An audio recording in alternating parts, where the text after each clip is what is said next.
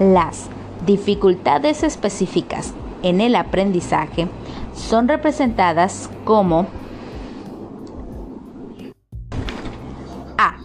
Retrasos en el desarrollo neuropsicológico que afectan hemisferios encargados de procesamientos verbales y no verbales, izquierdo y derecho respectivamente. También los lóbulos frontal y prefrontal, encargados de funciones de control y coordinación. B.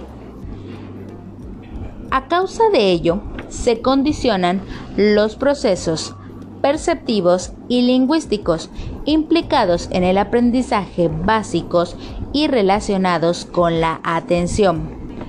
Por ejemplo, percepción de estímulos visuales y auditivos, discriminación de estímulos relevantes e inhibición de estímulos relevantes. Desarrollo fonológico, automatización de procedimientos de identificación y reconocimiento de estímulos. Cabe mencionar que los alumnos con dificultades específicas de aprendizaje no se caracterizan por una menor capacidad de almacenamiento en la memoria o una capacidad de atención, sino por la ineficacia en su uso. El alumno se ve obligado a atender más tiempo del necesario.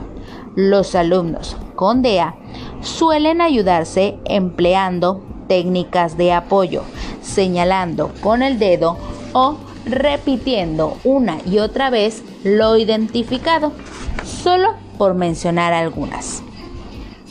Estrategias de aprendizaje y metacognición. Aquí podemos hablar de la ineficiencia en el desarrollo espontáneo y la aplicación oportuna y eficaz de procedimientos.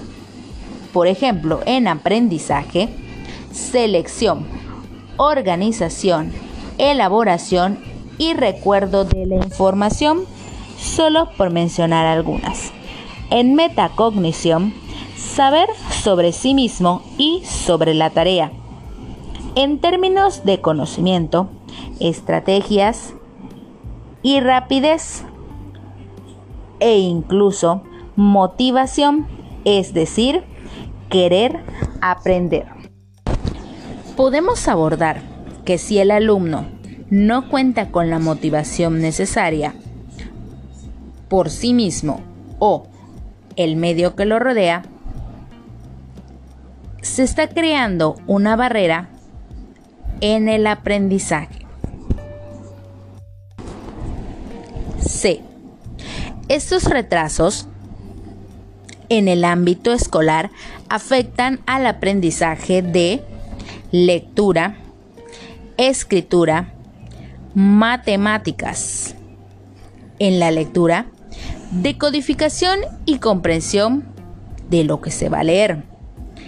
En la escritura, recuperación de formas, grafemas, palabras y descomposición. Matemáticas, tenemos el cálculo mental, el escrito y el razonamiento matemático. Los alumnos con dificultades específicas de aprendizaje rinden por debajo de su capacidad a pesar de que sus capacidades intelectuales son similares a las del resto de los alumnos sin dificultades, es importante mencionar estos para el resto del proceso educativo. E. Habitualmente, las dificultades específicas de aprendizaje no se detectan hasta el inicio de la educación primaria para que sus consecuencias no sean graves, es importante la detección oportuna y su seguimiento.